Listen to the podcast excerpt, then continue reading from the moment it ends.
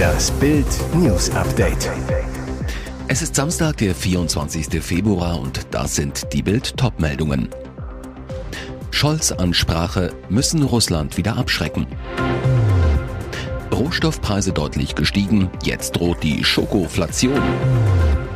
17 Tage vor den Oscars. Cäsar für Sandra Hüller. Scholz Ansprache müssen Russland wieder abschrecken. Kampfansage an Putin. Bundeskanzler Olaf Scholz, SPD, hat zum zweiten Jahrestag des russischen Überfalls auf die Ukraine zu einer Rückkehr zur Politik der Abschreckung aufgerufen.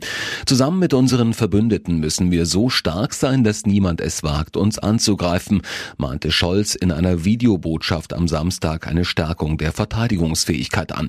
Der Ukraine sicherte der Kanzler weitere deutsche Unterstützung zu. Wir unterstützen die Ukraine bei ihrer Selbstverteidigung und zwar so lange wie nötig, betonte Scholz, ohne näher ins Detail zu gehen.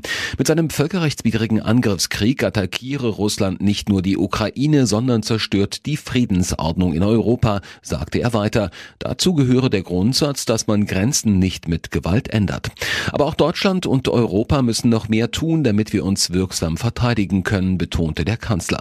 Abschreckung, Verteidigungsbereitschaft, dies seien Worte, die wir in Deutschland so lange nicht gebraucht haben, dass sie fast in Vergessenheit gerieten. Sie stünden jetzt aber wieder für eine ganz wichtige Aufgabe zur Verteidigung von Frieden in Europa. Ohne Sicherheit ist alles andere nichts, ohne Sicherheit keine Freiheit, keine Demokratie und keine Menschenrechte, stellte Scholz klar. Die beste Garantie für diese Sicherheit bleibe die NATO, auf beiden Seiten des Atlantiks. Scholz räumte erneut ein, die Bundeswehr sei über viele Jahre vernachlässigt worden, damit sei jetzt Schluss, verwies er auf die viel zitierte Zeitenwende. Deutschland investiert in diesem Jahr erstmals seit Jahrzehnten zwei Prozent seiner Wirtschaftsleistung in die Verteidigung und dabei wird es auch in den kommenden Jahren und Jahrzehnten bleiben, versicherte der Bundeskanzler. Rohstoffpreise deutlich gestiegen, jetzt droht die Schokoflation. Deutschland ist Schokoland. Was den Konsum angeht, liegt Deutschland nach der Schweiz auf Platz zwei der größten Naschkatzennationen Europas. Den Rekord halten wir in der Produktion von Schokoladenware. Kein anderes europäisches Land stellt so viele dieser Produkte her. 2022 waren es über 800.000 Tonnen. Doch das könnte sich ändern, denn die Kakaopreise steigen massiv an und sind jetzt schon auf einem Allzeithoch. Jetzt droht die Schokoflation. Innerhalb eines eines Jahres ist der begehrte Rohstoff um 150 Prozent teurer geworden. Allein seit Anfang Januar 2024 gab es einen Preisanstieg von 50 Prozent. Der Grund für die Kostenexplosion? Ernteausfälle als Folge des Klimawandels, also ungewöhnlich lange andauernde Regenfälle im Wechsel mit zu heißem, trockenem Wetter. Dazu kommen noch Hedgefonds-Spekulationen. Schokolade wird auch teurer, weil neben dem Kakao noch eine weitere Zutat immer mehr kostet, Zucker. Auch hier der Grund Ernteausfälle beim größten Zulieferer Indien aufgrund extremer Trockenperioden. Die Hershey Company, der weltweit größte Schokoladenhersteller, die unter anderem M&M's und KitKat produziert, hat bereits angekündigt, 2024 nicht nur Teile ihrer Belegschaft abzubauen, sondern auch die Schokopreise zu erhöhen. Bei anderen Marken wie Milka oder Rittersport ist mit großer Wahrscheinlichkeit ebenfalls mit Preissteigerungen zu rechnen. 17 Tage vor den Oscars César für Sandra Hüller. Wenn das kein gutes Omen ist. Rund zwei Wochen vor der Verleihung der Oscars in Hollywood am 11. März räumte Sandra Hüller, 45, den französischen Filmpreis César am Freitagabend ab. Die Deutsche wurde als beste Schauspielerin für ihre Rolle in dem französischen Justizdrama Anatomie eines Falles ausgezeichnet. In ihrer Dankesrede sagte Hüller, sie fühle sich durch den Preis sehr geehrt, vor allem als Deutsche. Die wichtige Auszeichnung kommt 17 Tage vor den Academy Awards im März. Hier ist Sandra Hüller ebenfalls als beste Schauspielerin für einen Oscar nominiert, fliegt jetzt mit Rückenwind nach Los Angeles. Bei den Golden Globes hatte sie bereits beste Chancen als beste Hauptdarstellerin ausgezeichnet zu werden. Am Abend machte dann aber Lily Gladstone mit ihrer Rolle in Killers of the Flower Moon von Regielegende Martin Scorsese das Rennen. Doch schon die Nominierung war ein großer Erfolg für die Deutsche. Die ebenfalls mit einem César ausgezeichnete Regisseurin des Films, Justine Trier, 45, sagte, die Rolle sei Hüller auf den Leib geschrieben. Sie spielt eine Romanautorin, die in Verdacht gerät, ihren Mann ermordet zu haben und dann vor Gericht um ihre Unschuld kämpft. Anatomie eines Falles wurde am Freitagabend mit insgesamt sechs Cäsars ausgezeichnet. Nach Hitler-Merkel-Vergleich, Hantel Harry hat Ärger mit der CDU. Fliegt Deutschlands fittester Politiker jetzt aus der CDU? Immer mehr Ärger für den als Hantel Harry bekannt gewordenen Berliner JU-Chef Harald Burkhardt 28, nachdem herauskam, dass er in privaten WhatsApp-Chats eine Fotomontage der Ex-Kanzlerin Angela Merkel 69 als Adolf Hitler geteilt haben soll, gibt es jetzt einen bösen Brief seines Landesverbands, liegt Bild vor. Der schwerste Vorwurf Burkhardts per Kurznachricht veröffentlichtes Merkel-Hitler-Bild, das ein angepasstes Filmplakat des Films Der Untergang darstellt. Außerdem wird Burkhardt vorgeworfen, während eines Parteitags im September 2023 die Vertraulichkeit eines Parteigerichtsverfahrens verletzt und damit gegen Satzungsrecht der CDU verstoßen zu haben. Wie geht es jetzt weiter? Die Berliner CDU fordert Handel Harry zur offiziellen Stellungnahme auf, sonst drohen weitere Sanktionen.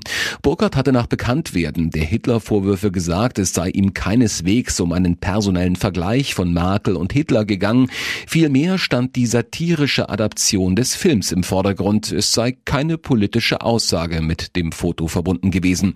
Deutschlands fittester Politiker scheut sich nicht vor nackten Tatsachen, postet regelmäßig Fitness-Selfies auf Instagram, jetzt muss er für seine politische Zukunft die Muskeln spielen lassen. Und jetzt weitere wichtige Meldungen des Tages vom Bild Newsdesk. Das neu aufgetauchte Video im Fall Rebecca wirft plötzlich viele Fragen auf. Beging Rebeccas Schwager Florian R. gar nicht in 24 Minuten den perfekten Mord, sondern hatte er viel mehr Zeit? Jetzt kommt raus, mit dem Zeitstempel im Video stimmt etwas nicht. Das Video zeigt, wie am Tag von Rebekkas Verschwinden am 18. Februar 2019 der himbeerfarbene Renault Twingo des unter Verdacht stehenden Schwagers um 7.24 Uhr an einer Überwachungskamera in Berlin-Britz vorbeifährt. 46 Minuten später kehrt der Wagen zurück. Wie Bild jetzt von der Staatsanwaltschaft erfuhr, wird in dem Video aber ein falscher Zeitstempel angezeigt. Statt 7.24 Uhr stieg Rebekkas Schwager erst um 8.36 Uhr in seinen Twingo. Offensichtlich war in der Kamera nicht von Winter auf Sommerzeit umgeschaltet worden. Diese 72 Minuten könnten für die Ermittler den entscheidenden Unterschied machen, denn der Schwager hätte deutlich mehr Zeit gehabt, Rebecca verschwinden zu lassen, nicht nur 24 Minuten. Um 7 Uhr morgens hatte Rebeccas Schwester mit ihrer Nichte das Haus verlassen. Nur eine Viertelstunde später versuchte Rebeccas Mutter, die 15-Jährige anzurufen, doch das Handy war aus. Um 8.25 Uhr telefoniert ihre Mutter mit ihrem Schwiegersohn, weil sie Rebecca nicht erreichte. Der sagte damals, sie sei schon weg. Um 8.36 Uhr und 9.22 Uhr wurde der Twingo des Hauptverdächtigen dann von der Überwachungskamera aufgezeichnet. Später um 10.47 Uhr wird der Wagen auf der Autobahn 12 in Brandenburg erfasst. Laut Staatsanwaltschaft passt das Video mit der veränderten Uhrzeit nicht ins Gesamtbild. Es könnten so keine Schlüsse mehr daraus gezogen werden. Warum genau ist unklar. Die Ermittler werteten das durch Bild öffentlich bekannt gewordene Video aus. Es habe jedoch nicht zum Verfahren beitragen können. Rebekkas Schwager wurde mehrfach festgenommen, aber wegen mangelnder Beweise wieder freigelassen. Die Behörden gehen mittlerweile von einem Tötungsdelikt aus.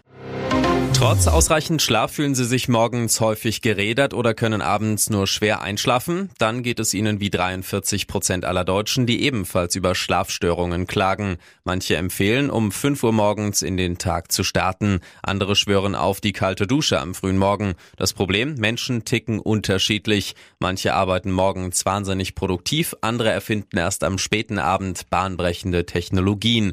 Der 10-3-2-1-0-Trick kann helfen, besser zu schlafen schlafen. Bei dieser Formel vom Fitnesscoach Craig Ballantyne kommt es nicht darauf an, ob Sie eine Nachteule oder ein früher Vogel sind. Sie werden schneller wach und bleiben länger fit.